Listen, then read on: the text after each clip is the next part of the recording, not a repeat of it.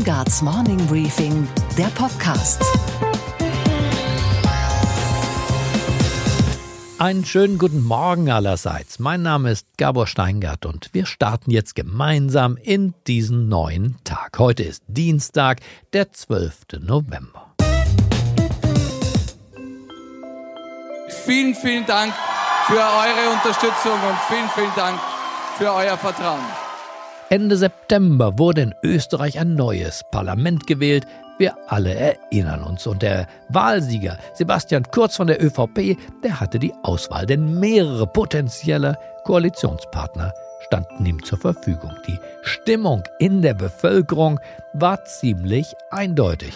Koalitionsempfehlung mit den Grünen, weil die sind sozial, die denken an Frauenrechte und so weiter. Also die Grünen sind super. Also ich würde die Grünen empfehlen nicht. Ich würde eigentlich auch die Grünen empfehlen, dass halt ein bisschen der Umweltaspekt auch drinnen ist, weil ich glaube, Schwarz sind ja eher so wirtschaftlich. Natürlich mit den Grünen, sonst gibt es eigentlich keine Wahl. Und der kluge junge Bundeskanzler, der eigentlich vorhatte, seine Koalition mit dieser skandalumwitterten FPÖ fortzusetzen, der hörte, oder soll man sagen, er hörte die Bürgerinnen und Bürger seines Landes und verkündete gestern, wir tun jetzt genau das, was wir vor der Wahl versprochen haben.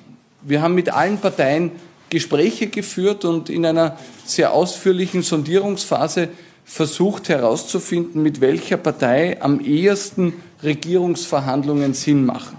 Und wir haben alle gemeinsam eine Entscheidung getroffen, die auch einstimmig gefällt wurde, nämlich dass wir in Verhandlungen mit den Grünen eintreten werden. Das wird spannend, denn ÖVP und Grüne haben schon vor der Wahl durchschimmern lassen, wie weit sie in einigen Punkten auseinanderliegen. Wir sind stolz auf unsere christlich-jüdische Prägung in Österreich. Und da wollen wir einfach das, was unser Land ausmacht, aufrechterhalten.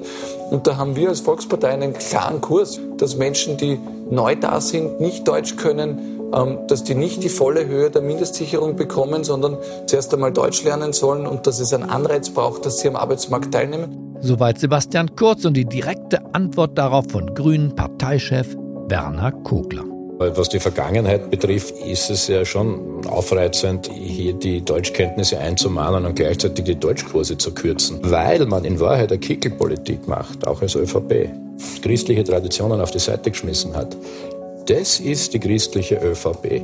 Aber bekanntlich ist es ja nie zu spät zur Umkehr. Ich weiß nicht, wie das weitergeht. Wir tun da sicher nicht mit. Das klingt nach harten Verhandlungen, Ausgang ungewiss. Aber vielleicht ist dieses Modell in Österreich ja schon einmal eine Art Vorankündigung, was hier auch bei uns in Deutschland bald Regierungsrealität werden könnte. Denn nicht nur die Parteien CDU, CSU und Grüne nähern sich an, sondern auch die Milieus. Die Bürgerinnen und Bürger haben diese schwarze und diese grüne Seele in ihrer Brust. Sie wollen, dass es mit Recht und Gesetz zugeht und gleichzeitig ist das Wort Nachhaltigkeit kein Privileg der 18- und 19-Jährigen. Und woher in Deutschland diese neue Sympathie für die Grünen herkommt, das hören Sie in diesem Podcast noch vom Chef des Forsa-Instituts von Professor Manfred Güllner. Wir konnten es ja schon bei den Landtagswahlen in Hessen und in Bayern beobachten, als auch viele CSU-Wähler zu den Grünen gewandert sind, aus der liberalen Mitte, die die CSU ja jahrzehntelang, kann man sagen, auch gebunden hat. Und es sind natürlich viele, die von der SPD enttäuscht sind, die früher SPD gewählt haben, die jetzt im Augenblick bei den Grünen zwischenparken. Die weiteren Themen heute. Unsere Börsenreporterin Sophie Schimanski berichtet unter anderem, wie Amazon und sein Vorstandschef Jeff Bezos in Seattle sich praktisch eine Wahlniederlage eingefangen haben. Und gemeinsam wundern wir uns über den Rentenkompromiss von gestern, den der SPD-Arbeitsminister Hubertus Heil, sein Name, jetzt schon wieder zu seinen Gunsten oder zumindest anders als verabredet auslegt.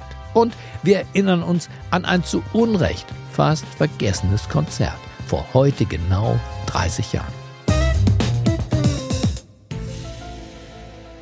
Der Wähler und die Wählerin, diese unbekannten Wesen, obwohl es sich doch um Menschen wie Sie und mich handelt. Aber wir sind uns manchmal auch selber fremd. Was wollen wir eigentlich? Politisch meine ich. Und wenn wir das schon nicht wissen, wie sollen es dann eigentlich die Bundespolitiker auch nur ahnen?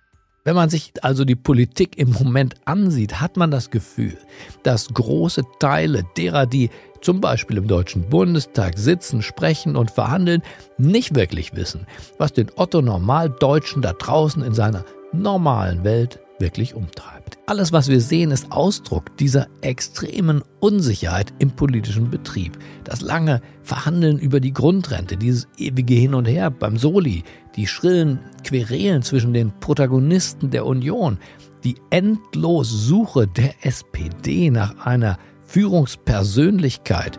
Und das alles zeugt von einer großen Verunsicherung der Politiker gegenüber dem Volk und dessen Willen. Die Politiker sollen ja sagen, wo es lang geht und wissen es selber nicht. Und als Strafe für dieses Nichtwissen und manchmal auch nicht wissen wollen, gibt es massive Stimmverluste für die Union und die SPD und starke Zuwächse für alles, was nach Opposition riecht, für Grüne und für AfD. Und die FDP, sie lebt wieder oder noch, wir wissen es nicht so genau. Und dann gibt es da noch jene Bürger, die gar nicht mehr wählen gehen, rätselhaft, sagen zumindest viele. Und Licht ins Dunkel bringt jetzt der Mann, der heute Morgen für das Morning Briefing eine exklusive Studie zu den Nichtwählern verfasst hat. Die Rede ist von Professor Manfred Güllner, der Gründer und Chef des Forsa-Instituts, jetzt im Gespräch mit meinem Kollegen Michael Bröker. Schönen guten Tag, Herr Professor Güllner. Ja, schönen guten Tag. Sagen Sie mal, Herr Güllner, als renommierter und bekannter Demoskop, was ist eigentlich im Moment das überraschendste demoskopische Ereignis für Sie? Ach, das habe ich mir abgewöhnt, mich überraschen zu lassen. Ich bin neugierig. Auch bei jeder äh, Umfrage, die wir durchführen, spekuliere ich nicht vorher, was rauskommt. Ich interessiere mich aber dann für das, was wir ermittelt haben. Die Deutschen können Sie nicht mehr überraschen? Können mich nicht überraschen. Nur was mich im Augenblick besorgt ist, doch, dass die stabilen Säulen dieser Demokratie, dass die im Augenblick zerbröseln. Sie meinen, die Eckpfeiler der Demokratie sind ernsthaft in Gefahr?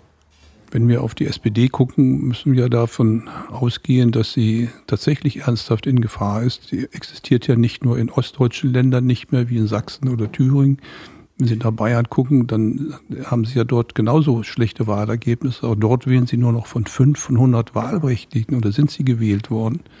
Ich weiß nicht, ob es heute vielleicht nur noch vier sind. Wenn Sie nach Baden-Württemberg sehen, da ist, existiert die SPD nicht mehr. Wenn im Ruhrgebiet die Grünen stärker heute sind als die SPD, und das ist ja die Herzkammer. In Nordrhein-Westfalen war ja lange auch in CDU-Hand, aber im Ruhrgebiet, da haben sie 65, 70 Prozent mal der Wähler gehabt. Jetzt sind die Grünen dort vorne. Aber das ist ja Demokratie theoretisch nicht schlimm, wenn die eine demokratische Partei von einer anderen ersetzt wird. Das ist nicht schlimm, nur die SPD wird ja im Augenblick nicht ersetzt. Die vielen, die die SPD politisch heimatlos gemacht hat, und das sind ja seit 98, wenn man das heute die Umfang hochrechnet, wird sie noch von 7 Millionen gewählt. 1998 waren es 20 Millionen. Das sind 13 Millionen, die die SPD heimatlos gemacht hat. Die haben ja noch keine Heimat woanders gefunden. Ein paar parken bei den Grünen zwischen, sind aber noch keine sicheren grünen Wähler geworden. Woher wissen Sie das? Weil wir die Menschen immer fragen. Sie haben eine interessante neue Studie veröffentlicht, wo Sie sich mit dem Phänomen des Nichtwählers nochmal befassen, was ja immer wieder auch ein Phänomen in Ihren Untersuchungen ist. Waren Sie selber eigentlich mal Nichtwähler? Ich habe bisher immer gewählt, weil ich das für eine Notwendigkeit halte, für ein Gut auch, was man eigentlich schätzen muss. Denn wo gibt es auf der Welt überall freie Wahlen? Und deshalb äh, fühle ich mich verpflichtet, bei jeder Wahl doch meine Stimme abzugeben, auch wenn es manchmal schwerfällt. Trotzdem werden ja im Moment auch zum Beispiel in Hannover Oberbürgermeister gewählt, die eigentlich von der Mehrheit der Menschen, die dort leben, gar nicht gewählt wurden. Sind solche Stadtoberhäupter oder auch Regierungschefs dann ausreichend legitimiert, weil Nichtwählen auch Zustimmung ist? Das ist ja ein Problem, dass viele Oberbürgermeister nun nur auf die äh, Prozentanteile auf der Basis der abgegebenen Stimmen gucken und sagen, ich bin von 60 Prozent gewählt worden, vergessen aber, dass 70 Prozent überhaupt nicht zur Wahl gegangen sind. Dann sind das nur 10, 15, wenn es gut geht, 20 Prozent der Wahlberechtigten, die sie gewählt haben. Und das ist ein großes Problem der kommunalen Politikebene, dass die Legitimation der Bürgermeister, der Stadtoberhäupter, aber auch der Gemeinde- und äh, Stadtvertretungen so sehr gelitten hat. Ein anderes Argument führen natürlich Soziologen ins Feld, die sagen, naja, wer nicht wählt, muss nicht unbedingt unzufrieden sein. Wir kennen das Journalisten von Leserbriefen immer nur dann, wenn sie was zu kritisieren haben, schreiben sie uns und leider nicht, wenn sie uns loben. Vielleicht ist das Nichtwählen ja auch eine Art Lob. Ich bin eigentlich ganz zufrieden mit den Verhältnissen. Es gibt ja auch in der akademischen Wahlforschung einige, die behaupten, das sei Apathie aus Zufriedenheit. Leider ist das falsch. Wann immer wir uns mit Nichtwählern beschäftigt haben, die auch gefragt haben, kam doch großer Unwille heraus. Mhm. Man kritisiert die Parteien. Man sagt im Übrigen nicht, dass man Nichtwähler ist. Man definiert sich nicht als Nichtwähler. Man sagt, ich bin Wähler auf Urlaub. Ich möchte ja wählen. Und das war wirklich faszinierend. Wir haben auch Fokusgruppen gemacht, wo wir diskutiert haben. Und da waren keine dumpfen Desinteressierten darunter. Die waren alle informiert und sagen, ich möchte ja gerne wieder wählen. Aber das, was die Parteien anbieten, das kann ich nicht wählen. Und sie beklagen sich darüber, dass die Parteien eben kein Ohr mehr haben für ihre wirklichen Sorgen, dass die Parteien unverständlich reden. Das ist noch ein harmloser Vorwurf fast, aber wird auch gesagt, sie streiten zu viel und ganz wichtig, sie orientieren sich zu sehr an sich lautstark artikulierenden Minoritäten. Da kommt auch der Vorwurf an die Medien, die berichten natürlich, wenn 20 Hansel irgendwo auftreten, wird darüber berichtet. Über die große Mehrheit, die das nicht in Ordnung findet, wird nicht berichtet. Wir haben gerade einen Fall in Rosenheim, wo es um eine neue Bahntrasse geht, wo 70 Prozent der Bürger dort sagen, das ist in Ordnung, wo eine Bürgerinitiative auftritt, die uns jetzt beschimpft, wir würden Zahlen äh, manipulieren, die aber nur Partikularinteressen vertritt, was ja in Ordnung ist. Aber jetzt berichten die Medien nur über diese kleine Gruppe und nicht über die Mehrheit, die sich darüber ärgert. Und das ist eben der Vorwurf auch an die Parteien, dass sie sich auf, nur mit Randgruppen äh, beschäftigen. Das ist einer der größten Vorwürfe, die die Nichtwähler machen. Was ist es, was die Menschen zurückholen würde in den politischen Raum?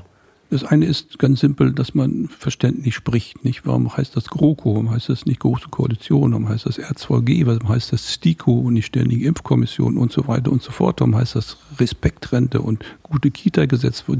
Das aber das ist doch schon ein Fortschritt zu früheren Gesetzesnamen. Mag ja sein, aber das ist doch Werbesprech. Das sind irgendwelche PR-Berater, die den Politikern einblasen, so müsste man das nennen, dann würden die Leute dann fröhlich sein. Das sind sie aber nicht. Mhm. Sie empfinden das als opportunistisch. Also es ist ein Glaubwürdigkeitsproblem am Ende. Das wird zum Glaubwürdigkeitsproblem, aber man kann ja gucken, warum war Helmut Schmidt so akzeptiert, weil er mit drei Sätzen die Welt erklären konnte. Ob das immer stimmte, war egal, man hat das Gefühl, der kann es erklären. Ich war mit meiner Tochter, die war sechs, bei einer Wahlveranstaltung in Köln 76.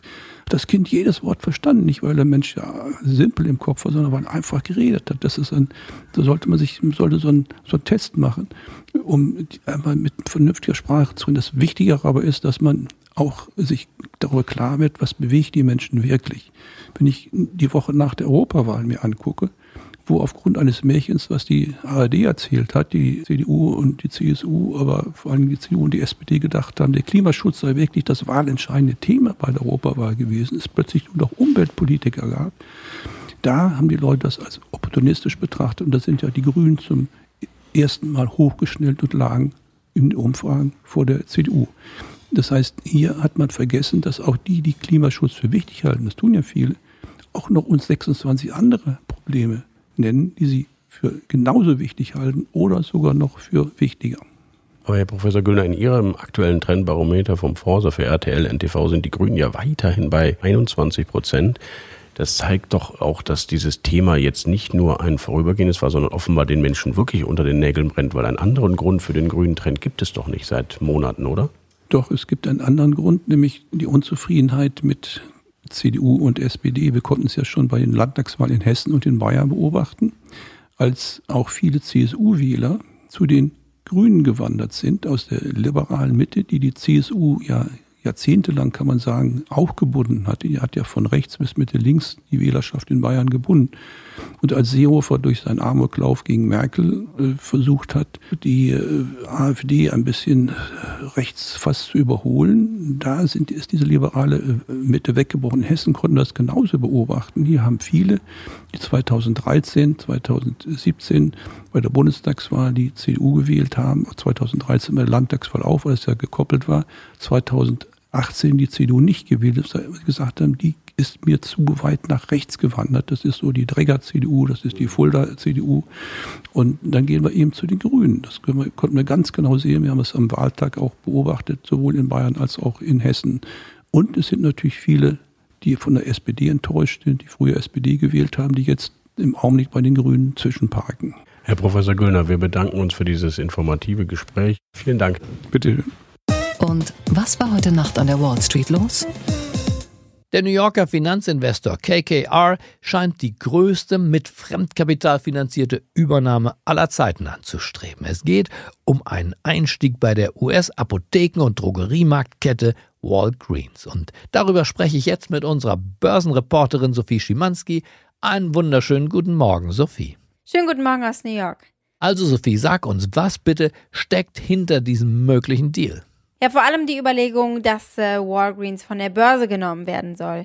Die Kette ist zwar mit rund 55 Milliarden Dollar bewertet, aber gleichzeitig auch mit rund 17 Milliarden Dollar verschuldet. Walgreens soll von sich aus auf Finanzinvestoren zugegangen sein. Jetzt sieht es so aus, als könnte es was mit KKR als Investor werden. Das dürfte auch CEO Pessina nicht unrecht sein. Er ist mit knapp 16 Prozent der größte Anteilseigner an Walgreens. Noch schweigen KKR und auch Walgreens. Die Walgreens-Aktie geht trotzdem nach oben und schließt mit 5% im Plus etwa gestern bei jetzt 62 Dollar. Schauen wir doch schnell nochmal auf Amazon, Sophie. Dessen Vorstandsvorsitzender Jeff Bezos überlegt doch tatsächlich, ob er sich nicht ein eigenes US-Football-Team zulegen soll. Was man halt so überlegt, wenn man der reichste Mann der Welt ist. Aber ernsthaft, Sophie, auch dieser Mann hat ja Sorgen, zum Beispiel wegen des Wahlausgangs in Seattle. Genau, Seattle ist der Hauptsitz von Amazon. Und für die Stadtratswahlen dort hat Amazon rund eine Million Dollar Unterstützung springen lassen für die Kandidaten, von denen sie sich eben eine Amazon-freundliche Politik erhofft haben. Jetzt wird's aber anders kommen, denn die Wahlsiegerin heißt Kshama Savant und die Frau ist, gibt's bei uns in den USA ja auch nicht so oft, eine bekennende Sozialistin. Looks like our movement has won. And defended our socialist city council seat for working people against the richest man in the world. Sie wird jetzt Pläne für lokale Steuern wieder aufleben lassen, die Amazon letztes Jahr noch hat abwenden können. Die könnten den Konzern jährlich 12 Millionen US-Dollar kosten. Eigentlich Kleingeld für ein Unternehmen, das tausendmal so viel Gewinn pro Jahr macht, aber auch Milliardäre lassen sich eben nicht gerne die Butter vom Brot nehmen und auch keine Krümelchen. Und was, Gabor, geht eigentlich gar nicht? Dass die SPD keine 24 Stunden, nachdem dieser mühselige Rentenkompromiss mit der CDU gefunden worden ist, schon anfängt, an den Bedingungen rum zu interpretieren, für wen es diese Rente denn eigentlich geben soll. Wir hören, was SPD-Arbeitsminister Hubertus Heil am Morgen nach dem Kompromiss in der ARD zu den 35 Beitragsjahren sagt, die, ja, wir erinnern uns, eigentlich eine Bedingung für die Auszahlung dieser steuerfinanzierten Sozialleistung sein sollten. Wir haben gestern gesagt, dass das Spiel sein soll, nicht viel, aber dass wir diese harte Kante versuchen, ein bisschen abzuschleifen im Verfahren, das finde ich auch richtig. Man muss allerdings eins sagen, was sind die 35 Jahre? Dazu zählen Zeiten, in denen Menschen Beiträge gezahlt haben, aber auch Zeiten der Kindererziehung und der Pflege von Angehörigen. Das ist also sowieso keine richtig harte Kante. Die werden mitgezählt in der Zeit, aber wir wollen gucken, das haben wir gestern festgehalten, dass wir so eine Art Einfasung im Bereich davor haben. Die Kuh ist vom Eis, hat uns Markus Söder doch gestern erst versprochen, und schon sind die Kombattanten wieder dabei, die Kuh zurückzuschieben. Okay, Gabor. Und was hat dich heute Morgen wirklich überrascht? Dass es Berlin geschafft hat. Und Berlin schafft nicht allzu viel. Aber dass Berlin es geschafft hat, in so kurzer Zeit ein legendäres Rockkonzert auf die Beine zu stellen. Wir sprechen von dem Berlin vor 30 Jahren, am 12. November 1989, also nur drei Tage nach dem Fall der Mauer, spielten in der Deutschlandhalle spontan organisiert Bands aus West- und Ostdeutschland zusammen. Bab war dabei, Panko, Silly, die Toten Hosen und natürlich die Pudis, von denen ich ausnahmslos jede Platte besitze, weil meine Tante aus Ostberlin mich zu jedem Geburtstag mit einer neuen Scheibe belieferte und tatsächlich auch erfreute. Und da ich bei dem großartigen Konzert nicht dabei sein konnte und Sie ja vielleicht auch nicht, setzen wir uns doch jetzt gemeinsam in eine Zeitmaschine und dann in die erste, vielleicht besser in die zehnte Reihe und hören, was damals vor heute 30 Jahren in der Deutschlandhalle geschah. Die Tatsache, dass ihr heute hier seid, aus Ost und West, dass ihr in und vor der Deutschlandhalle seid, dass ihr zu Millionen an den Radiogeräten seid, dass hier heute Künstler aus Ost und West spielen beim Konzert für Berlin ist Tatsache und Beweis genug dafür, dass die Mauer keine Zukunft hat.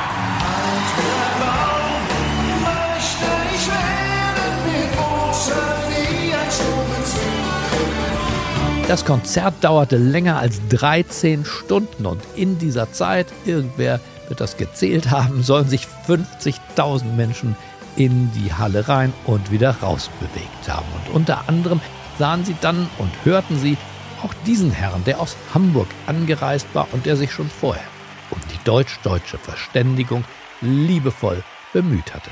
Der Sonderzug, der Sonderzug aus Pankow ist jetzt voll angekommen. Ich freue mich, dass wir hier zusammen sind. Ich möchte ganz besonders grüßen das Mädchen aus Ostberlin. Ich hoffe, du bist auch hier. Seinen großen Hit hat er in dem Zusammenhang natürlich umgetextet. Entschuldigen Sie, ist das der Sonderzug aus Pankow? Wir müssen mal eben dahin, mal eben nach West-Berlin. Aber es waren nicht nur deutsch-deutsche Rockbands, die sich hier ein Stell dich ein auf der Bühne gaben, es kamen auch internationale Stars, angezogen, wenn man so will, vom Moment der Geschichte. Als er davon hörte, was dieser Tage in Berlin passiert und was heute hier passiert, ist er sofort in ein Flugzeug gestiegen und hierher gekommen. Träume werden dieser Tage wahr in Berlin. Hier kommt Joe Cocker!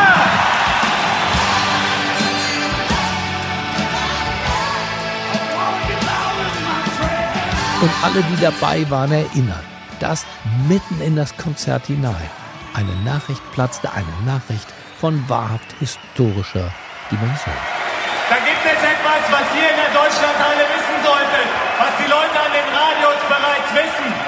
Der Verteidigungsminister der DDR hat soeben in der aktuellen Kamera bekannt gegeben, dass an den innerdeutschen Grenzen der Schießbefehl aufgehoben ist.